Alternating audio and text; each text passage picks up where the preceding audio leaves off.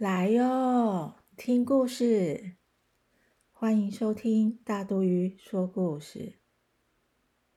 传说狐狸会在深山中修炼，吸收日月的精华，就变成人的模样。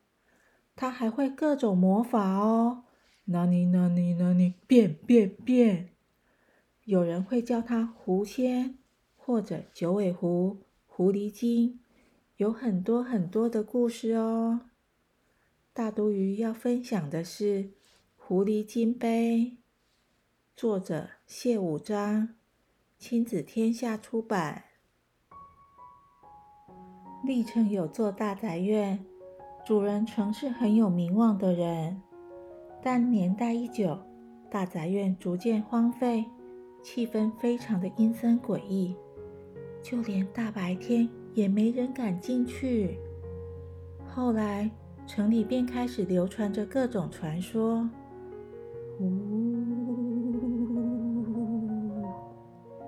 有一天，有个读书人叫殷世瞻，跟朋友们聚会吃饭，就有人提议，谁敢到大宅院住一晚，其他人就办个酒席请他吃饭。殷世瞻很有胆识。有东西吃当然好啊！我去，我去，自告奋勇要到大宅院住一晚。这一天傍晚，殷世瞻带着棉被和席子出发到大宅院。一踏进去时，看到杂草丛生，气氛比传说中的还要阴森，还要可怕。但殷世瞻一点也不害怕，他摸着墙壁慢慢往前走。走到大宅院最里面的一栋楼，爬上了最顶层，走到外面的阳台。嗯，这真是不错，既可以眺望远方，又可以欣赏月色。晚上就在这儿睡了。睡觉时，他迷迷糊糊的听到了脚步声，是一位老翁和他的仆人。原来在今晚，老翁要为女儿办场婚礼，他邀请殷世瞻一起参加。喜宴里贺客云集，美味的菜肴大家都吃得非常的开心。最后，老翁拿出了一套家传的黄金酒杯，一共有八个，让大家见识见识。殷世瞻心想：这难得一见的宝物，我先留下一个当证物。日后再归还，他就假装喝醉酒睡着了。喜宴结束后，大宅院一片静悄悄，好像什么事都没发生过。隔天有了黄金酒杯作证，好朋友们请他吃饭。事情过后，殷世瞻继续苦读，将黄金酒杯的事忘得一干二净。考中了进士后。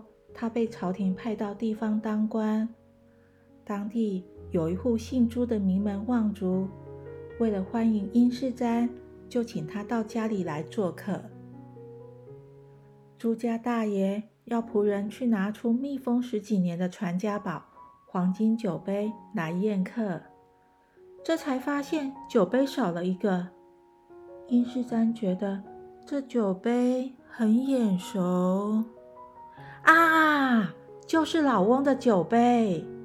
殷世瞻回府之后，连忙将黄金酒杯找出来，送回朱府，并将黄金酒杯会在他那儿的经过告诉朱大爷。这时，殷世瞻突然想到，有个传说，狐狸能千里取物。难道那晚他参加的是狐狸的喜宴？狐狸在嫁女儿吗？不，他摇摇头，算了算了，不想了。黄金酒杯终于归还了，还给了它真正的主人，这真是不错的结局啊！